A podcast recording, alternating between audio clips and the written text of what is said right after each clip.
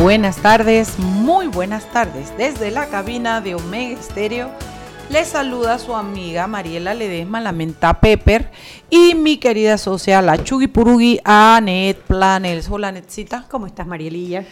Bueno, nosotros aquí hoy tenemos una, una, una invita un invitado de rango, le llaman comando.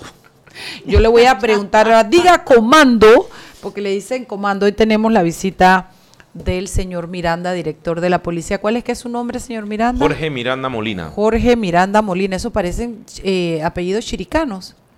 El Miranda chiricano Ajá. y el Molina es colombiano. De verdad, bueno. Uy, esa combinación está peligrosa, sí, chiricano sí. con colombiano. Oye, de ahí salió Miranda, no te metas con él, que salió él, no sea bruta, Chuni, que es él, Miranda Morales. No, si es chiricano es buena gente, Sí, eh, no hay chiricano malo. Bueno, eh, hoy es lunes 7 de octubre y tenemos de invitado al el director de la policía, pero antes de entrar en eso tenemos algunas cositas que cocinar. Ustedes saben que este primer bloque es de cocinado. Chuy, ¿qué tienes para cocinar? Algunas cosas que no me gustan, algunas denuncias sobre eh, nombramientos que están pasando, que no me está gustando, de verdad no me siento cómoda. El presidente hoy te cumple este gobierno cumple 100 días. Yo no creo que es justo ni es cierto que se puede valorar ningún gobierno, ninguna empresa, ningún nada en 100 días del tamaño que es esto. Yo creo que para lo único que sirven los 100 días es para valorar, por ejemplo, eh, cuál es el rumbo que tú crees que llevas y eso lo haces a través de el equipo de trabajo que formas, los nombramientos que haces y algunas comunicaciones que le mandan mensajes a la ciudadanía sobre hacia dónde tú quieres ir. Dos cosas positivas que me parecen de estos 100 días de gobierno. Creo que Nito Cortizo ha demostrado él y su vicepresidente que escuchan. Creo que han habido críticas que se les han hecho de frente y sin sombrero y hemos visto que se han dado dos pasos atrás o a la izquierda o a la derecha. Se han modificado algunas decisiones, lo cual a mí me parece increíble, no porque yo quiera que estén sometidos, sino porque cuando tú eres capaz de revisar y ver y corregir, estamos hablando con personas que se comunican. Y la otra cosa que yo creo que ha sido muy notoria en positivo de estos 100 días es que tanto el presidente como el vicepresidente han tenido muchos contactos con la gente, con la comunidad, con los gremios, con como cercanía. Lo que te dice, estás escuchando al que te eligió, estás oyendo propuestas desde la base, no desde la concepción política solamente, y eso a mí me parece bien. Mal, las cosas que yo critico enormemente. Uno, los nombramientos que está haciendo eh, directamente el presidente en algunos puestos. Eh, y dos, esa no es la separación de poderes, ese distanciamiento entre el discurso del presidente y, el, y la ejecutoria de la asamblea. Siento que hay un cortocircuito que lo que me ha demostrado a mí es que la asamblea tiene una cuota de poder. Da, Mariela, te acabas de enterar. No, más allá de lo que yo pensaba y de lo que todos creíamos, porque hay nombramientos impresentables que los está, se están haciendo desde la asamblea de diputados, lo cual me dice que esto es una finca por hectárea. Estas hectáreas son mías, estas hectáreas son tuyas y evidentemente la separación de poderes que debe privar no quiere decir que no eh, desconecten de manera total al presidente de lo que ocurre en la asamblea. A mí me gustaría, ¿cómo lo va a hacer? Yo no sé, porque a él se le eligió. Él tiene que diseñar la fórmula mediante la cual el discurso y la ejecutoria de él no se vean groneados, como decimos en buen panameño, por la ejecutoria de la asamblea. Chugui Purugui. Bueno, a mí eh, me, me sumo a tu análisis, Mariela. Yo solamente quería agregar que donde no, me ha hecho falta ver al presidente de la República son en pronunciamientos puntuales, cuando hay cosas inaceptables por parte de la Asamblea Nacional y por parte a veces también del órgano judicial. Si bien existe y debe existir y debemos luchar para que así se mantenga la separación de poderes, hay momentos en la vida en que tú volteas a ver y tú dices, oye, eh, Laurentino Cortizo, usted fue eh, la persona elegida para liderar el país y su opinión es importante para temas, por ejemplo, de justicia o cuando hacen alguna al- alguna de las acciones de la Asamblea Nacional que nos escandalizan a todos. Eh, El diario La Prensa está llamando Dalia Pichel. Espérate, espérate, Dalia, no. Henry, espérate, Henry, aguanta, Henry. Cárdenas. Hola, Dalia. ¿Aló? ¿Aló, aló, colonial? Aló, aló. No suena Dalia. Creo que Roberto me engañó. están preguntando por Dalia y yo no contesto. Ah, que se Yo sintió pregunté, Henry. Dalia, Dalia, y él dije, sí, sí, sí, no sé, no, sé, no, no sé eso. Yo, yo dije Henry. No, no, yo no sé esos enredos tuyos que están pasando allá con Roberto, pero Roberto yo le dije, Dalia, Dalia, y el tipo y que sí, sí. Y No Henry sé. sentido, además. No sé, Henry, ¿tomaste hormonas o algo? ¿Se No, te afinó la nada. voz? ¿Qué pasó? Bueno, yo sé que tienen invitados y que que la agenda está bastante... eh, Apretadita. apretada, por decirlo así. Cuéntame qué dice eh, prensa.com, oye. los temas, había mucha expectativa, ¿no? Por la eh, comparecencia o la asistencia de Samira Gozaine, de la directora de, de aduana a la Comisión De la migración. Mujer, de, perdón, de migración, eh, a la Comisión de la Mujer. Y en efecto, bueno, el dato para señalar ahí de la todo transcurrió, transcurrió dentro de la normalidad. No hubo gritos, no hubo, No hubo gritos, no hubo insultos, nada. no, No la le sacaron gritaron, "¡Corrupta!". conducida. todo dentro de la normalidad. Bueno, eh, datos importantes a destacar, según las estadísticas que manejan ellos, que desde el año 2014 ha entrado a Panamá 17, 17 millones de extranjeros, de los cuales 200 mil han sido regularizados. A ver, espérate, no, no, no, pueden ser pero 17 esa, millones, Esa cifra que di- dices No, asusta. que pasan, acuérdate que, lo que, que pasan, acuérdate que... Tra- ah, Ah, no ok. es han entrado a Panamá, han estado en tránsito por Exacto, Panamá. que pa- exacto, no que llegan y se quedan. Hijo, porque nos íbamos a hundir, este país no, No, no, aguanta no, con está- 17 millones de gente, rodeado por dos mares, remember Pearl No, Harbor. ahí- ahí sí no había de otra, ¿dónde íbamos a agarrar? no, que Entonces- más edificios, más torres, más cielos, más rascacielos, como le dicen. ¿Cuántos han sido regularizados? 200 mil, de 2014 a la fecha. Desde 2014 a la fecha, ok. Esa fecha está, esa cifra me suena un poco baja. ¿ah? Hay que invitar a la, a la, a la. Mira, a la- vamos a invitar a Samira a la Gozaine a que venga por sí. acá, sí. Sí, ¿Qué más dijo? Pero en serio, no hubo las peleas y los gritos de por qué No, usted no, llamó. no, no, Alguien no, le preguntó a usted por qué llamó, porque yo escuché la explicación. Y yo la verdad es que dije, pobre mujer que se tuvo que porque es que de verdad los chiricanos no necesitan visa, le- a los costarricenses no necesitan visa para entrar a por Chiriquí a Panamá ni, ni- ni- ni pasaje de vuelta. Creo que hay una falta de explicación y se le, se le, se le indilgó a la directora un delito que no había cometido. Pero no siento que se ha explicado bien, por eso quiero saber si el tema se tocó y se explicó. Aló. Algo. Sí. Tu, tu respuesta me dice, pasemos al siguiente tema. No, no, no, no, no, no, es que no le entendí. O sea, ¿qué, qué explicó qué sobre qué? Sobre la llamada a su subalterno para decirle por qué, que dejara, que la gente venía y que no tenía pasaje y que aquí se lo iban a comprar. Espérese, usted me está hablando de, de lo, de lo, de lo, ¿cómo es? De los que acompañaban a los De a los migración. repatriados. No, a ver, la semana pasada hubo una grabación que salió al aire Hace en dos, donde tres semanas. No, no, no, Dos, tres semanas. no, a- hace como dos semanas. exactamente, donde salió la diputada Zulay Rodríguez diciendo que había que destituir a- Salió así, porque había una grabación donde ella llamaba y decía Que los dejaran por la frontera de Chiriquí iba a entrar unas personas allegadas a su familia y que el pasa no traía el pasaje de regreso, pero que se lo iban a comprar en Chiriquí. A- Hasta donde escuché en la transmisión no vi nada de eso. No sé si después o antes se tocó el tema. Ok. Pero, a- y acuérdese que ya también, ya había dado la orden del presidente, había dicho que no le iba a destituir. No, no la va a destituir. Porque es que al final no, no incurrió en ninguna falta. Eso es lo que quería saber si se había quedado claro o no. ¿Y qué otro tema tenemos hoy en, en, en, en prensa.com? Es una que, que, que está volando, que apenas la pusimos y ha generado cualquier cantidad de reacciones que hija del alcalde de Panamá, José Oliva Ay, sí. En la planilla de la presidencia de la República en el departamento de prensa. No, mira, yo te voy a decir, el- el- sí, mira, como Mariela estaba diciendo, los primeros 100 días no puede evaluar a nadie dentro de su, de su posición, menos en estos puestos de, tanto, de tanta incidencia. Pero los nombramientos de personas allegadas a eh, diputados y ahora al alcalde, la verdad que asustan. Asustan porque es como si fuera un pastel que se lo estuvieran dividiendo. Ahora una pareja eh, que entre que uno gana 5 mil dólares y la otra 5 mil 500. eh, Ahí hay 10 mil palos del gobierno y una es sobrina del presidente y el otro es su esposo. Habría que confirmar la, la veracidad de los hechos de, denunciados, pero tú me dices que una señora como Susana Richa, que es un emblema, que es una mujer creativa, trabajadora, yo no digo que no.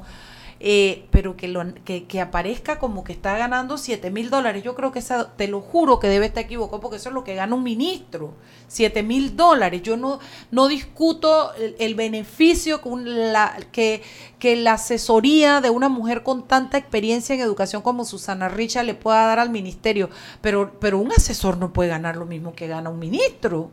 Sí, falta aclarar y explicar muchas cosas. ¿Qué más tienes allá, Henry? Que, que de- con asesores y nombramientos. que Está muy ra- está, está enrarecido el tema un poco por ahí. Yo digo que eso, eso le ha quitado gran cantidad de, de puntos al gobierno en sus primeros 100 días. Yo Innecesariamente. Partiendo de aquí en adelante es necesario regular este tipo de situaciones.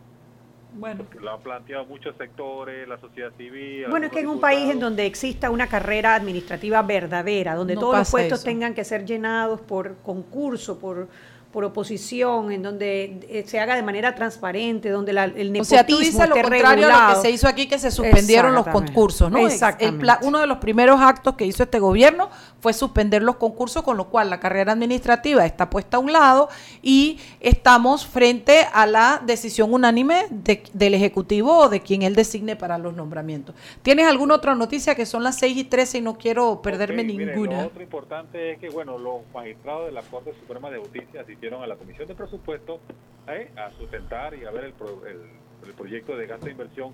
No están conformes con los 166.8 millones que le asignó el Ministerio de Economía y Finanzas. Ellos están pidiendo por lo menos 40 millones de dólares más y esto eh, pone eh, en riesgo que no hay fondos. La carrera judicial. carrera judicial. Claro. Ay, pero si eso dicen todos los años. Bueno, pero- Ay, ay, no, pero ni, ni creativos ni nada, jo. Si mal no recuerdo una ley que está de 2015. vigente. Oh, eso no es un lobo, eso es un Y aú. ot- otro, otro, otro punto que llama la atención ahí en la exposición es que tienen un déficit de arrastre, inclusive una deuda cercana al 1.8 de millones de dólares con la caja del Seguro Social. Sí, ellos, ellos hicieron un cuadrito que, que ellos tienen un déficit de este año, del 2019, de 17 millones de dólares. 1.7 a la caja del Seguro Social. ¿Y los 1.8, alquileres? Alquileres 8.3. Impresionante. Internet, 8 millones de dólares eh, de deuda en alquileres. Que la institución que administra justicia y ejecuta todos esos juicios ejecutivos por no pago deba 8 millones de dólares en sus alquileres, eso ya es apaga que nos vamos, se acabó esto, no hay justicia. No, y que a mí me llama muchísimo la atención, porque sí es verdad, nosotros a cada rato le damos plomo a la Corte Suprema de Justicia y a los magistrados. eh, y hemos criticado muchísimo la no implementación de la carrera judicial como es debido. Pero si tú ves las cifras, ellos este año les aprobaron 184 millones de dólares, el año 2019. 200 el año, pasa el año pasado. No, nunca han llegado a 200. Ellos están pidiendo 250, o sea, le aprueban aquí, ellos aprueban acá. Pero los recortaron a 166, o sea, menos presupuesto que en el año corriente, que ya tienen un déficit de 17 millones. Sí. Entonces así no hay manera que, que- que haya una justicia No, de ni calidad. así, ni viajando, ni pagando obviamente. viáticos. no, no, no, no, no, no. Es que te- ju- justificaciones tenemos, pero bueno. Mañana son las 6 y 15. Dime qué tienes para mañana. A balazos, Henry. Estadísticas de muerte por enfermedades, enfermedades de corazón. Todos los detalles los tenemos. No estoy en esas estadísticas. ¡Qué bueno! Chao, nos No vemos estamos, mañana. Gracias a Dios. Chao, papá, nos Seguimos vemos mañana. sazonando su tranque Sal y pimienta. con Mariela Ledesma y Annette Planels. Ya regresamos. Siempre existe la inquietud de cuál es el mejor lugar para cuidar su patrimonio. En Banco Aliado tenemos la respuesta. Presentamos el nuevo plazo fijo Legacy, porque creemos en el valor del ahorro, la conservación y rendimiento de su capital y el fortalecimiento de su patrimonio. Banco Aliado, vamos en una sola dirección, la correcta. Joven, ayúdeme. Me dijeron que por aquí hay un lugar donde puede encontrar sillas de rueda, andadera y eso. Casualmente vengo de ahí. La casa del médico es el lugar donde compro todo lo que necesito si de salud se trata. Y la gran mayoría de los médicos compramos ahí. Joven, ¿y cómo están los precios? Excelente, los precios justos y tienen también equipos para alquilar. La Casa del Médico, sillas de rueda de todo tipo y tamaño, andaderas, muletas, camas hospitalarias y todo lo que necesita el profesional de la salud para beneficio del paciente. Ubicados en Panamá, calle Justo Orsemena y en Chiriquí, Plaza Luar, local 1 a un costado del Hotel Ciudad de David, la casa del médico. Contáctanos al 207-6300 en Panamá o al 787-0028 en David y síguenos en nuestras redes sociales de Instagram y Facebook. Seguimos sazonando su tranque. Sal y pimienta. Con Mariela Ledesma y Annette Planels. Ya estamos de vuelta.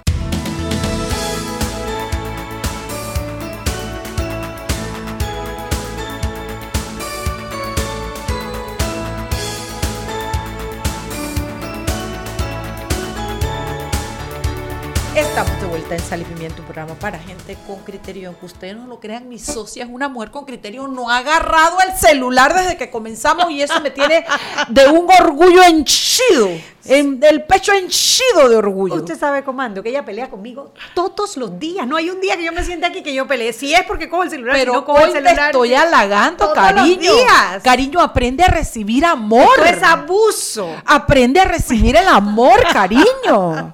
Bueno, nosotros estamos aquí relajadas, muy relajadas. De verdad, yo pensaba que me iba a encontrar. Primero, esto lo voy a decir así a los cuatro vientos, como soy yo de salvaje. Yo me pensaba encontrar con un viejo panzón y me he encontrado con un viejo igual que yo. Ay, Mariela. Pero sin panza. El tipo hace sus ejercicios, el tipo está en shape. Entonces, ese es el señor Jorge Miranda y yo quiero presentárselos porque además de ser el jefe de la policía, que ahora dijimos que toda la, no- toda la tarde le vamos a decir comando, comando. No me importa que me digan zapa ni nada, a mí me encanta esa vaina de comando. Tienes que aceptarlo, Mariela. Lo que pasa es que el hombre es chiricano. Ah, Ya, te, ya te encontró el lado bueno. También, también, también, también, también. Yo pensaba que iba a decir que a mí me gustaban los policías. Nunca he tenido un novio policía, Chugi, que conste en mi, en mi currículum vitae, amoroso. Señor Jorge Miranda, lo primero que quiero saber es, ¿quién es usted? ¿Quién es Jorge Miranda? ¿Qué edad tiene? ¿Tiene familia? ¿De dónde viene? ¿Es de Alcurnia Chiricana del club? del Club David o es un chiricano patirrajado igual que yo. Hábleme un poquito de Jorge Miranda porque creo que la gente está acostumbrada a ver el hombre, el uniforme, el mensaje que trae y nos olvidamos que esto es un corazoncito también que late y es un ser humano que ha tenido que prepararse para llegar a esta, a esta posición que tiene hoy día. Bueno, voy a comenzar con mi edad. Tengo 50 años. Bien llevado, dígalo. Bien llevado, bien vivido, este, con muchas experiencias. Eh, tengo una familia con tres hijos, dos mujeres, un varón y un matrimonio de 20 años. Bien llevado, tranquilo. ¿Cuál- ¿Qué edad tienen sus hijos? 20, 15 y 9 años. Ay, si varón. todavía tiene, todavía tiene un porotito que termina de Sí, criar por ahí. definitivamente que tenemos muchas responsabilidades pendientes y eso es lo que nos, nos motiva en, en este trabajo. Quiero continuar diciendo que no estoy haciendo esto por casualidad. Desde que yo era niño, desde que yo tengo uso de razón, Sí. yo dije que yo iba a ser, no tanto policía, yo iba a ser militar, decía yo, porque en aquella época era lo que uno tenía al alcance. Mi mamá es de calle 14 y Próspero Pinel. Mi papá es de Betania, Camino Real. Este, yo soy producto de un carnaval, 11, 14 de De noviembre. septiembre. Ah, de noviembre, es cierto. noviembre. ¿Cómo es Y- que decía que en noviembre tú tendrás tu chillé en el Así hospital? tal. Así que yo soy claro de esa, de esa, de esa historia. Eh, todavía recuerdo mi, mi infancia de niño en calle 14 y Próspero Pinel. Todavía tengo fotos por ahí con las zapatillas ¿Dónde revés. queda la calle Próspero Pinel? Eso frente a Plaza Amador, Ah, la calle que pasa atrás que va hacia Barraza, Ok, ok, donde quedaba la Escuela de Matemática y Comercio hace muchísimos años, la calle contigua, la parte de atrás. Esa es la que viene Ahí- después del parque de, de- de los aburridos. ¿no? Ahí se Del crió mi madre, ellos era un matrimonio nueve hermanos. Wow. Por parte de padre también era un matrimonio que tuvo este siete, seis hermanos Ay, igual. que en esa O época sea no había Netflix, No había televisión. No había Netflix. Y desde pequeñito yo siempre quise estar uniformado. Mi familia migró a Venezuela. Yo me fui a los ocho años a Venezuela. Cuando estaba allá siempre quise regresar a mi país. Eso siempre lo tenía pendiente. Y mi papá, el premio que me daba a mí por estudiar era pagarme mi, mis pasajes. Todavía me pregunto cómo lo hacía porque yo venía de vacaciones, yo estudiaba y el hombre tenía que comprar un pasaje. ¿Cómo lo hacía? Yo no sé, pero yo venía.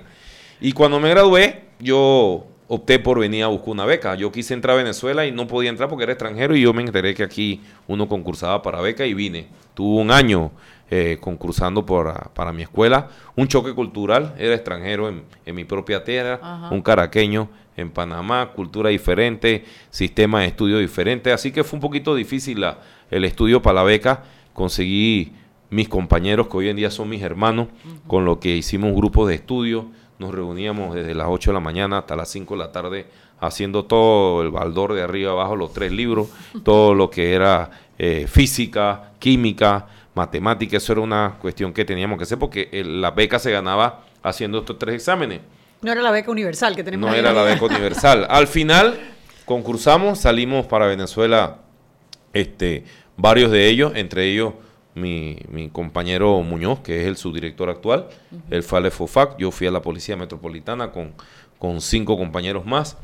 Y en la carrera nos fuimos conociendo, hemos venido 20, 30, 28 años de carrera juntos, cada uno en diferentes facetas policiales. Y una pregunta que le hago Miranda es, mientras usted estudiaba para militar, para policía, lo que sea, ¿usted estudiaba en una carrera adicional o solamente era la carrera No, de la milicia? La formación eh, policial y la formación militar en aquel momento, porque este, algunos eran compañeros de las Fuerzas Armadas de Cooperación en Venezuela, que es como una Guardia Nacional, es una Guardia Nacional, y los otros íbamos a Academia de Policía. Los pensum de las academias de policía generalmente tienen varios componentes. Tienen un componente de criminalística, porque tenemos que entender criminalística. Yo pertenezco a una primera promoción de licenciatura en tecnología policial, la primera en Latinoamérica, y como era la primera, tenía de todo. Yo me Claro. gradué en dos menciones, mención Administración Policial y Sistema de Seguridad. Como antes la gente se graduaba bachiller en ciencias y letras, Así ahora es. después lo separaron. Entonces, y, y por cuestión de tiempo yo le pregunto, porque yo tengo entendido que usted también es abogado. ¿Cuándo correcto. fue que Eso fue en la carrera. Durante la carrera, una vez yo vi un abogado que llegó a una sala de guardia y le dio una trapea a un subteniente y yo dije, a mí eso no me puede pasar jamás. Así que yo a la semana estaba matriculado en la universidad porque yo decía, a mí no me pueden arrastrar en la calle así, yo me quedé callado. Yo me puse a estudiar Derecho. Me costó bastante porque en la carrera me fue muy bien y en algunos momentos pensé que, que no era necesario porque ya yo dominaba las leyes y no era necesario ser abogado. La vida hace cinco años me golpeó durísimo porque por diferentes circunstancias me vi casi afuera por algunas cosas institucionales y cuando casi me vi afuera dije, oye, ¿y no estudiaste? ¿Y qué vas a hacer si, si te votan? Vas a pelear y vas a ganar, pero, pero no vas a llegar y vas a tener que pelear siete años, vas a ganar la corte. ¿Y, ¿y qué vas a hacer? Bueno, me matriculé en la universidad inmediatamente, al tercer año del gobierno O sea, que anterior. le puedo decir colega, pues. Correcto. Colega. Soy abogado de hace dos años y medio. Y eso es común que pase cada vez que hay un cambio de gobierno, que, que unos suben y otros Bueno, bajan, que, que se sienten definitivamente así que, que, tienen un pie como nosotros no somos tazas de oro, hay veces eh, existen. La institución de la policía no escapa a cualquier entidad eh, pública y privada, porque yo también escucho en el ámbito privado que, que hay competencia sana, hay competencia malsana. Eh, en algunos momentos a mí nunca me fue mal en la carrera, yo había recorrido prácticamente toda la institución hace cinco años, solamente me faltaban dos cosas que no había sido hace cinco años. No había sido jefe de área y no había sido jefe de zona. Bueno, esa era mi siguiente pregunta. Así como a balazo, porque usted sabe que aquí el tiempo mata, ¿cuál es su trayectoria? Usted se graduó, bueno, los abogados ya lo sabemos, pero usted es un hombre que ha sido formado dentro de la institución, ha Sí. ocupado cargos. La institución se encargó de darme oportunidades que yo supe aprovechar y en mi carrera yo he sido tres veces director, dos veces director de tránsito, subdirector de investigación judicial, director de inteligencia, fui director de docencia, di clases hasta capitán en todas las escuelas, eh, pertenecía a las fuerzas especiales en su creación, al inicio, al grupo de reacción policial, que era un grupo antiterrorista creado a principios de la década de los 90. Eh, trabajé en la calle como oficial de correría. Prácticamente hice un recorrido, también trabajé en la cárcel de Nueva Esperanza como jefe, en la cárcel de La Joya también trabajé de teniente en los pabellones, viendo los privados de libertad, y también fui jefe del Renacer. O sea que he recorrido prácticamente toda la institución. Me faltaba solamente ser jefe de área y jefe de zona, y hace cinco años, cuando las circunstancias cambiaron, alguien dijo, vas a ser jefe de área, y yo fui a ser jefe de un área, un, área, un año en Tocumen. La, un área el roja. Tocumen, Eh. Tocumen es el, el- el corregimiento más poblado del país. Y Juan Díaz son los dos corregimientos más poblados que tiene el país. Primero fui un año jefe de área en Tocumen y después al siguiente año fui jefe de toda la zona que involucraba Juan Díaz, Pedregal, Tocumen y Mañanita. Y esa es la experiencia que yo le puedo decir a la gente, porque me tocó caminar vereda, me tocó ir de contacto con la gente, me tocó ganarme a la gente, porque no me sentía en una condición favorable y mis mejores aliados fueron la comunidad. La comunidad me permitió a mí no solamente tener una, una ejecutoria exitosa, porque al año de ser jefe de área que me hicieron jefe de zona, en el siguiente año mi zona tuvo, gracias al trabajo de mis unidades, 40 homicidios menos. Ok, y yo le hago una pregunta. Entonces, después que hemos sabido todo esto de Jorge Miranda, ¿cómo llega usted a este nombramiento? ¿Usted es amigo de Ñito, de Nito Cortizo, compadre de Carrizo, eh, tío de alguien allá adentro? Cuénteme. Hace cómo un año me dijeron que yo me iba para pa Chile, para para Perú, de agregado de policía. Y eso fue un calvario, porque nada más me lo dijeron para emocionarme. Todo lo que vino después fue un vía palo. cruz y palo y palo. Me mandaron de vacaciones dos meses, el otro. En ese tiempo de vacaciones una vez me preguntaron que si yo podía dar algún aporte. Que bueno, yo escribí, porque toda la vida escribí. También trabajé en inspectoría y eso me ayudó a entender la policía en su doctrina, en sus manuales, todo. Y este se presentó la oportunidad, Dios lo quiso así, no me fui para Perú y tuve la oportunidad de aportar durante el trabajo que se estaba haciendo del plan de gobierno porque me preguntaron por mi experiencia. Yo di mi aporte, mi aporte tuvo alguna este, aceptación en el tiempo, después fui sustentando muchas cosas que, que yo veía desde el punto de vista que estaba mal en la policía, principales cosas, el desmadre que había en la institución, en la carrera. Nosotros una carrera que tiene que ser una carrera de mérito, no una carrera de influencia. Eso lo habíamos visto, como en cinco años gente había ascendido hasta tres y cuatro veces, como este, para unos la carrera era en una loma con obstáculos y para otros era en una bicicleta en bajada, sin freno. Ese tipo de cosas la vimos. Vimos la moral de las unidades cómo se veían en la calle algunos este, que se mataban por, por un trabajo y de repente veían que otros que no estaban simplemente por estar al lado de alguien este, escalaban.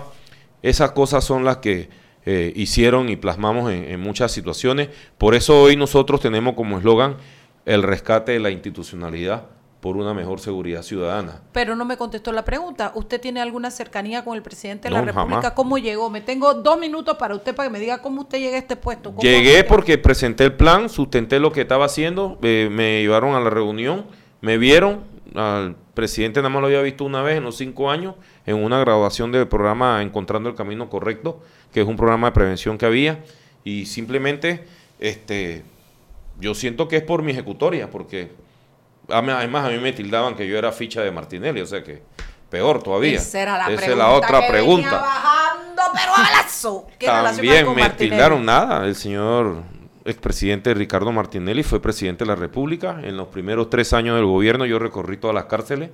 eh, hice una maestría de cárcel, Renacer, este, Nueva Esperanza. Después fui para el interior. A los dos años, cuando cambió la primera administración de la policía, entonces fui director de operaciones de tránsito por segunda vez y jefe de inteligencia.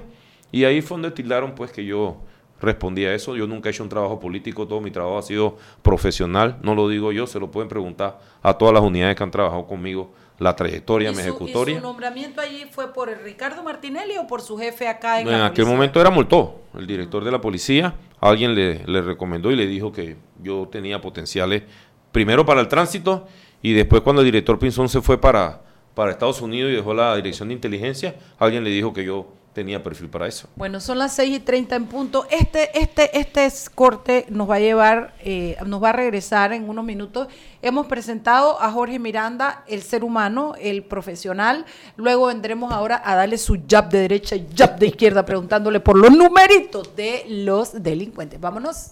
Seguimos sazonando su tranque. Sal y pimienta. Con Mariela Ledesma y Annette Planels. Ya regresamos.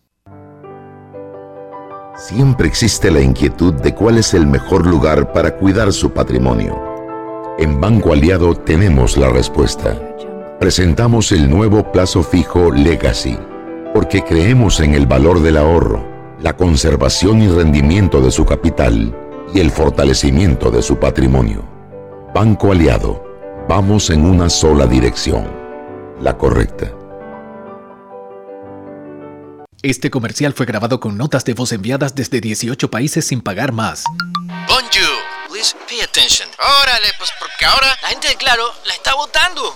Uy, parce, porque puedes hablar y navegar en toda América, ¿cachai? Che, sin pagar más, loco. Porque tus viajes importan, eliminamos el costo de roaming de Canadá a Argentina en todos los planes postpago desde 20 balboas. ¡Claro! La red más rápida de Panamá. Promoción válida del 7 de agosto al 31 de octubre de 2019 al contratar plan postpago masivo desde 20 balboas o para empresas desde 30 balboas. El servicio Sin Fronteras América podrá ser usado gratis como si estuvieras en Panamá. Todo consumo no especificado dentro de la oferta de Sin Fronteras se le aplicará tarifa roaming vigente. El cliente debe solicitar la activación del servicio roaming. Precio no incluye ITBMS. Para mayor información ingresar a www.claro.com.pa. Para que su local, servicio o producto se dé a conocer o incremente ganancias, anúnciese en Sal y Pimienta 391-7670-6671-3411. Si usted nos escucha, sus clientes también. Sal y Pimienta 391-7670-6671-3411. ¿Estás preocupado por la conducta de algún familiar o amigo? No me dice qué le pasa. Se encierra en su cuarto. Está apartado. Duerme todo el día. ¿Quieres aprender sobre prevención de suicidio? Acompáñanos al conversatorio Salud Mental y Suicidio Rompamos el Silencio. Cómo ayudar a tu ser querido en riesgo. Este jueves 10 de octubre a las 9 de la mañana en el gimnasio de la USMA. Aprendamos y acabemos con el estigma. Cuando alguien te diga que es imposible que lo logres, nosotros creemos en ti. Cuando sientes que los obstáculos te lo ponen difícil, nosotros creemos en ti. Y cuando vean que lo has logrado, recuerda, nosotros siempre creeremos en ti, porque creemos que tú puedes avanzar. Pide un préstamo hipotecario para tu casa nueva con una tasa de interés estable y cómodas cuotas en el Banco Nacional de Panamá. Grande como tú. Seguimos sazonando su tranque. Sal y pimienta. Con Mariela Ledesma y Annette Planels. Ya estamos de vuelta. Y recuerden que en la casa del médico usted puede encontrar el glucómetro VivaCheck con un amplio rango de hematocrito de 0 a 70% capaz de evaluar recién nacidos, mujeres embarazadas, pacientes con anemia y otros. 900 memorias con fecha y hora, 5 segundos de tiempo de respuesta, puerto USB para transferencia de datos. Incluye 10 tiras de prueba. Glucómetro VivaCheck. De venta en la casa del médico Justo Arosemena y en David Chiriquí.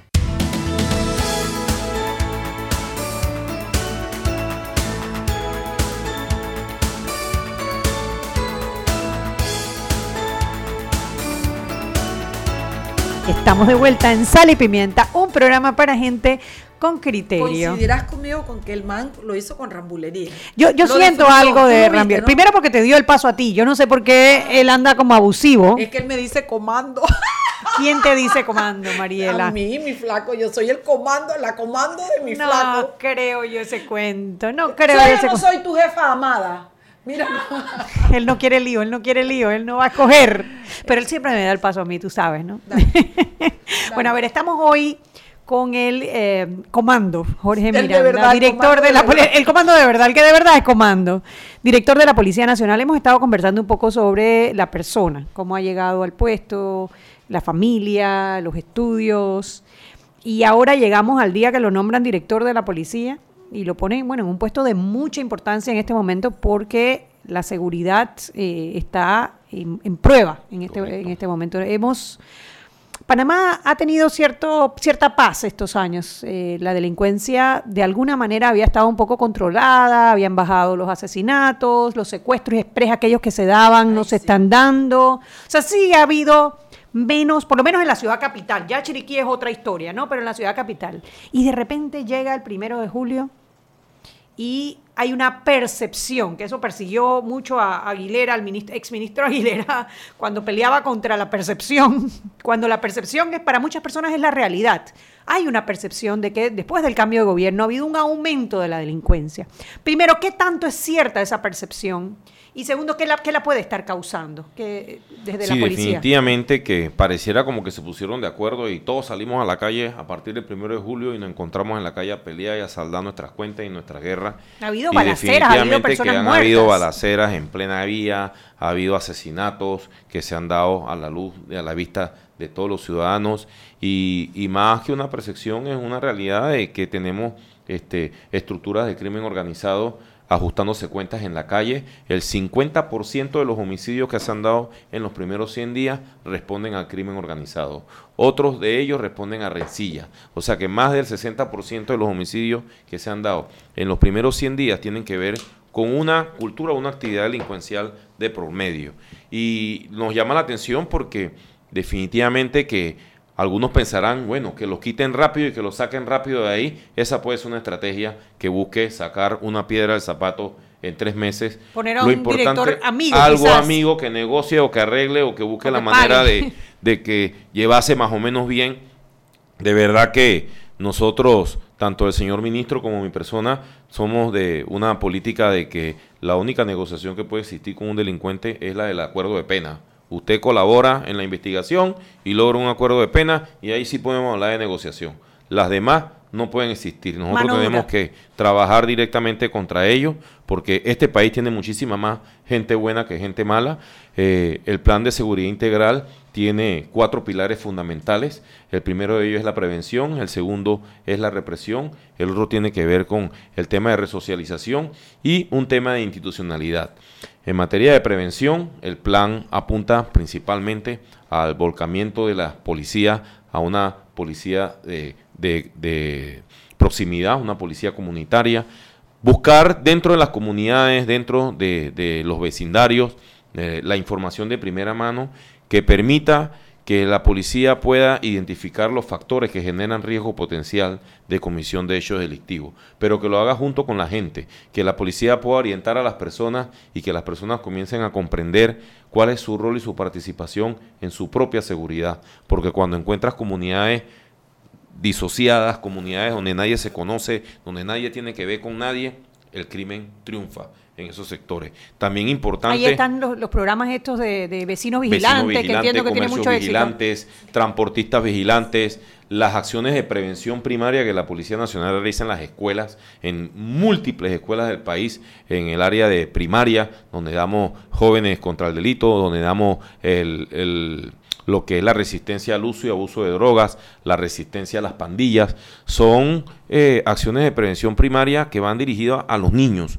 Igualmente tenemos el siguiente segmento, a donde trabajamos en los barrios, en donde dice policía en tu barrio y llevamos actividades deportivas a los jóvenes para que tengan una forma diferente de, interactuar entre ellos más allá de la banda, más allá de la acción delictiva, porque somos conscientes de que cada niño que nosotros perdemos del sistema escolar, es un potencial recluta del crimen organizado. Cuando el sistema le dice tú no sirves, tú no, tú no eres bueno para esto, viene una estructura de crimen organizado y le dice, sí, tú eres bueno, tú eres útil, yo te voy a dar armas, te voy a dar droga, te voy a poner a que trabaje. Y eso es lo que estamos viendo. Estamos viendo un segmento de la población, jóvenes entre 15 y 25 años, que salen a delinquir, los vemos en la televisión, vemos las imágenes de los robos, vemos las imágenes de los homicidios y en la mayoría están este tipo de jóvenes y por eso el plan va a incidir directamente en ello. Ahora, eh, se nos pregunta, ¿cuándo va a haber resultado? Definitivamente que cuando encontramos una situación como la que describimos al inicio,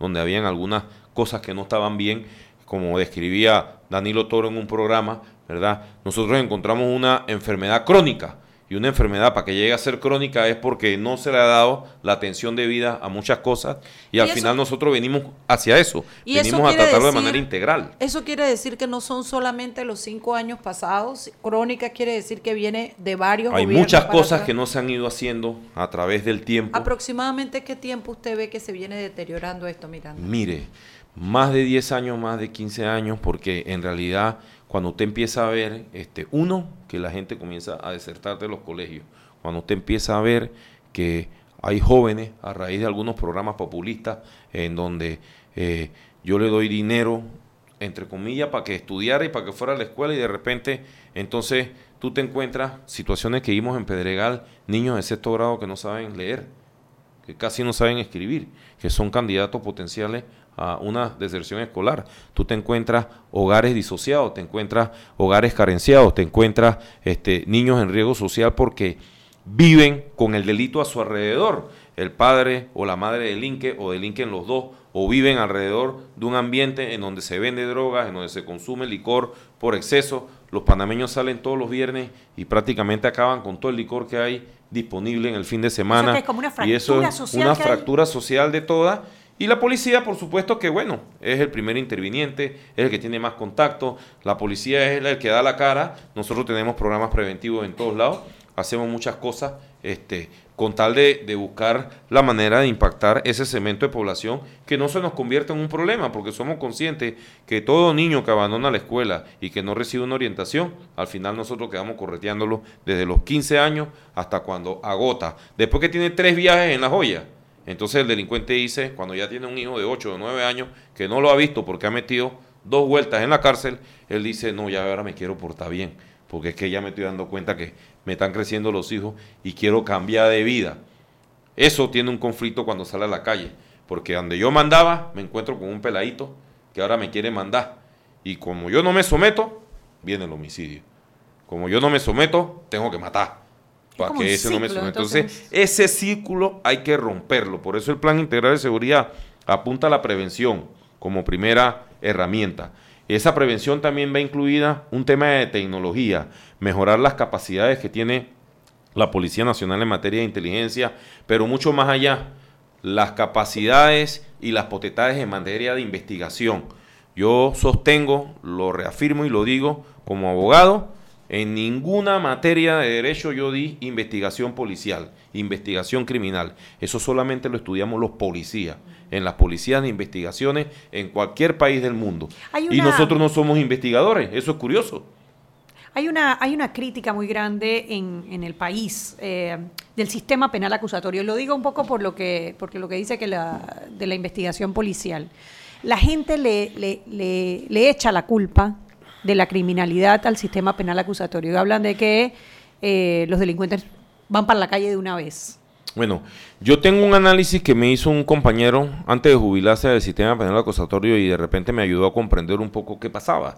Porque muchas veces también tú le preguntas al ciudadano de a pie y ni siquiera entiende el sistema, no sabe cómo es, no sabe cómo se mastica. Pero sabe que hubo un cambio y, que le y afectó, hay un ¿no? cambio que él siente que le afectó porque toda la gente o todo el mundo quiere la persona privada de libertad.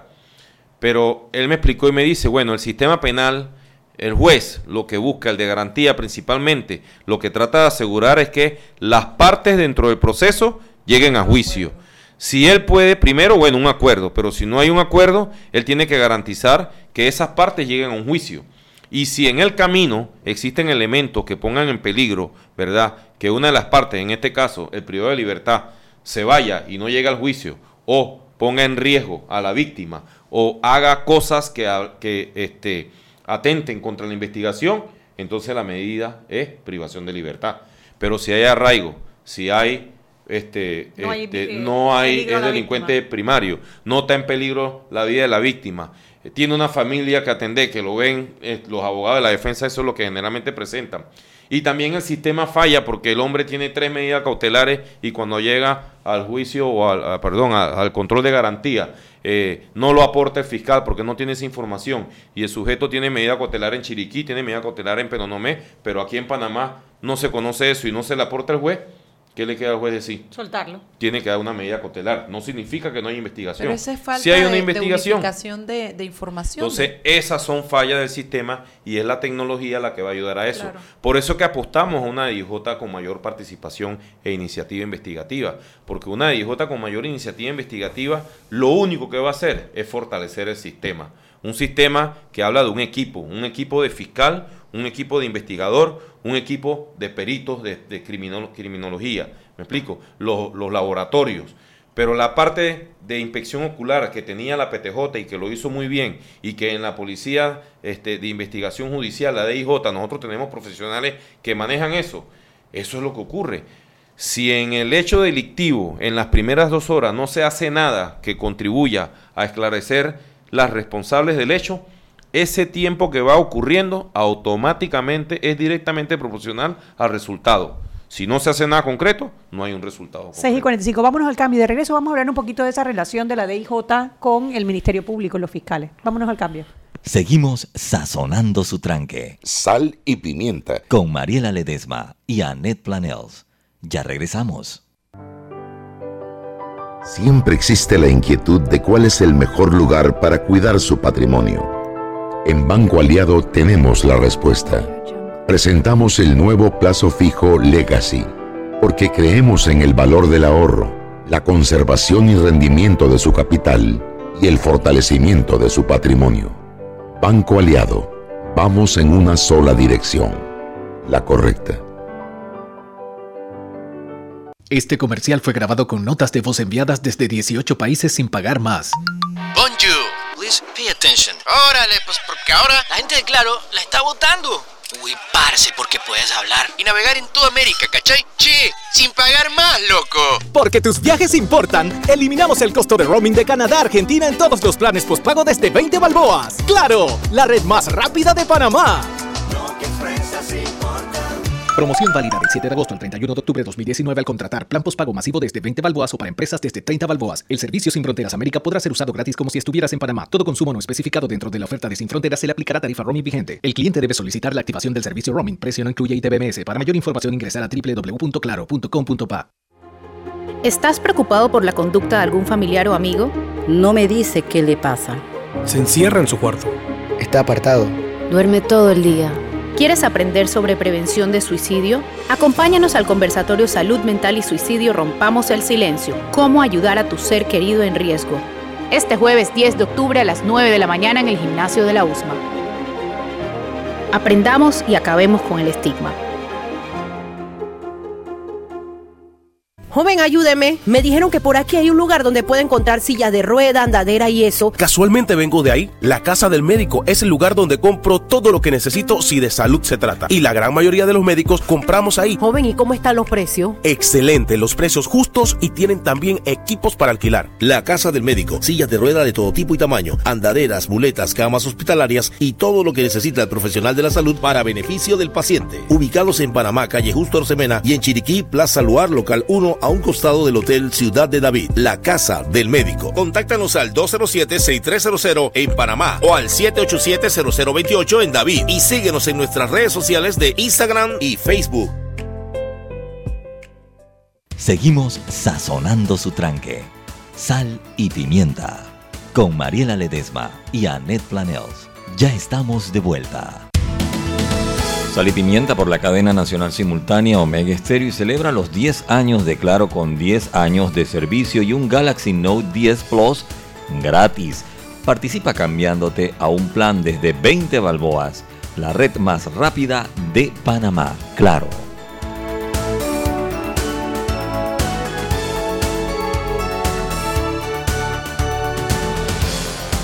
Y estamos de vuelta en Sal y Pimienta, un programa para gente con criterio, Mariela. ¿Qué, qué pasó? ¿Te quedaste muda? criterio. Con criterio, sin celular en la mano. No, esto es asombroso. Cuando viene el policía, ¿cómo Las dos estamos bien portadas. no, y es que dentro de todo, eh, estamos conversando con el eh, licenciado Jorge Miranda, director de la Policía Nacional. Mi colega. Tu, tu paisano, vamos a decir. Mi paisano y mi colega. Ah, porque además es abogado, ¿cierto? Su Y colega. quiero que sepan que no lo conocía de antes, lo había visto una vez en mi vida, que no están pautando en sal y pimienta. Nada que ver, es una entrevista, pero el tipo me cae bien y yo creo que las respuestas que está dando son reales, ¿no? Eso sí, me va a poner un policía fuera de mi casa todo el día. Ay, Mentira, Mariela, por Dios. Mentira, mentira, Ay, para que cuide mi perro. y. Pero bueno, dentro de todo, a ver, yo creo que la, la- la ciudadanía reconoce la labor de la policía en cuanto a que hay un crimen y la policía ha pasado 24, 48 horas y ya están las personas Sí. detenidas frente a, bueno, a las autoridades, ya sea un juez de garantía, un fiscal, etcétera. O sea, la, la policía sí logra atrapar a los delincuentes una vez que cometen el crimen. Fue el crimen del señor Grajales, no habían pasado 48 horas, ya tenían identificada a la persona y ya estaba presa.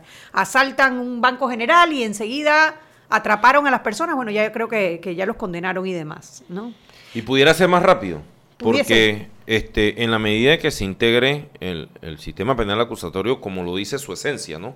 Eh, un sistema en donde no es que hayan tres cabezas diferentes, que tres cabezas hagan cosas diferentes. de Cuando dice tres cabezas tiene el Ministerio Público, DIJ y DIJ Instituto de Medicina MED. Legal. Medicina legal, no son tres cabezas. Es una sola, es un solo, Es un sistema. solo equipo, un sistema de equipo de trabajo en equipo, en donde cada quien respeta. Los fiscales son excelentes para el proceso, conocen la ley procesal, conocen la ley penal y entienden cómo es la estrategia procesal para llevar el caso. Los miembros del Instituto de Medicina Legal y Ciencia Forense son expertos científicos para decir esto pertenece científicamente a esto. Son los esto es de esto, ese es el CSI. Pero los investigadores, le guste, a quien no le guste, somos los policías. Eso es lo que estudiamos en las escuelas. Son los primeros que llegan a una Somos escena los primeros intervinientes. Somos los que sabemos prácticamente en muchas ocasiones a la media Los hora de lo que son ocurrió. como Ricardo Martinelli que van y levantan la, la y va y entra, le interviene a la escena. Ese no era la escena del crimen porque el, el código establece que son 10 metros de la escena, ¿verdad? Y el otro es un perímetro porque Ajá. ahí vivían personas que, que tienen eh, la residencia, el otro, y cuando las personas van para su casa o para la casa del amigo ese hay un cordón. Claro. Pero hay un área específica que es este, 10 metros a partir del, prim- del último indicio encontrado. Ese es el área que se cordona y que nadie puede pasar. Lo que pasa es que, bueno, Y es- nosotros extendemos el perímetro para una atrás. mayor facilidad, para lograr, pero no Y necesariamente. ese es el perímetro que interviene la policía en el cual del cual se rescatan las evidencias, las evidencias que son ingresadas que son al, al proceso. al proceso y que en muchas ocasiones, por diferentes razones, nosotros hemos tenido hasta 22 horas cuidando una escena, porque no está el equipo completo y nosotros, entre comillas, no somos idóneos, a pesar de que eso fue lo que estudiamos. Cuando dice en el equipo completo, que hasta que llegue Instituto de Medicina llega Legal y Instituto de Medicina Legal, y el llega el fiscal, ¿verdad? Y en este caso el médico forense, en los casos de, De escenas con, con, con cuerpos, ¿verdad? Eh, víctimas fatales, este, inicia. Pero la policía no participa en la DIJ. La, la DIJ no participa de esa diligencia, está afuera. ¿Por qué no? Si son los Porque de la Dirección de Investigación. somos de la Dirección de Investigación de Judicial, pero nos ven como un auxiliar que actuamos cuando el fiscal nos comisiona. Si el fiscal no me comisiona, no puedo hacer absolutamente nada y esas son las cosas que nosotros revisar. consideramos o sea, que que pueden si el mejorar fiscal dentro no del llega, sistema. ustedes no pueden intervenir hasta que él Si no el fiscal no llega, lo que nosotros hacemos sin estar comisionado no tiene validez en la investigación. Wow. Es cuando el fiscal comisiona. claro. Y esas son las cosas que de repente ya hemos hecho las conversaciones con el Ministerio Público y la ley faculta y permite que nosotros hagamos algunas cosas más y tengamos mayor iniciativa. Y yo estoy seguro que eso va a construir, Y va a significar del ministro directamente mejor que está en conversaciones con la procuradora porque están tratando de generar eh, normas que puedan hacer correcciones de manera tal que agilice. Y vamos a fortalecer nuestras capacidades en conjunto con el Ministerio Público de forma tal de que responsablemente el Ministerio Público nos otorgue algunas, nos reconozca, no es que nos otorgue, nos reconozca algunas facultades, que tenemos en la ley y que esas se hagan de la mejor manera, porque tampoco es venir a esto a crear mayores nulidades o procesos mucho más débiles. Dígame algo, Miranda, hablemos de los números. De los números, bueno, si queremos la hablar de números, hay varias formas de interpretarlos. Si hablamos de los primeros 100 días de nuestro gobierno con Venga. el gobierno anterior, nosotros estamos mejor en los primeros 100 días, porque ellos tuvieron, ¿verdad? En el, en el tema de gobierno contra gobierno, nosotros tuvimos 34 casos de homicidios menos. Pudiéramos hablar 2014, 2019. O sea, los primeros 100 días del los 2014 primeros 100 días los 2014 primeros versus los primeros 100 días del 2019. ¿Qué otra lectura Ahora, podemos dar? si lo vamos a la manera desventajosa, nosotros tenemos 15 homicidios más. Porque estamos hablando el año pasado 100 días de con este año. 2018 versus ¿Explico? 100 días del Entonces, 2019. Hay 100, hay, exactamente. ¿Hay 18, cuántos? los- 15, hay 15 homicidios que tenemos de más y es producto de esa guerra que hablamos de calle en donde te ajusto cuenta, en donde te veo y, Y, te y si me a tiro. quiero poner finita, finita, esos 15 homicidios se han producido en qué periodo? ¿En el 2018 o justo en este periodo del 2019? No, esos del 15 nuevo- homicidios de más están prácticamente producto pues de, de lo que fue eh, eh, agosto y septiembre, que tuvo un alza en, en- en la cifra de, Ok. de homicidio, producto de diferentes factores que hemos tratado de explicar, pero que no queremos ver como una justificación, Sí, porque nosotros no no estamos aquí oír- para darle excusa a la la gente. gente no nosotros lo que sí podemos decirle a la gente, y lo repetí esta mañana y se lo dije en el mensaje, en el saludo a los policías, es que la policía ha estado en peores circunstancias que la que pudiéramos estar en este momento. En el año 90, cuando yo llegué, no teníamos nada.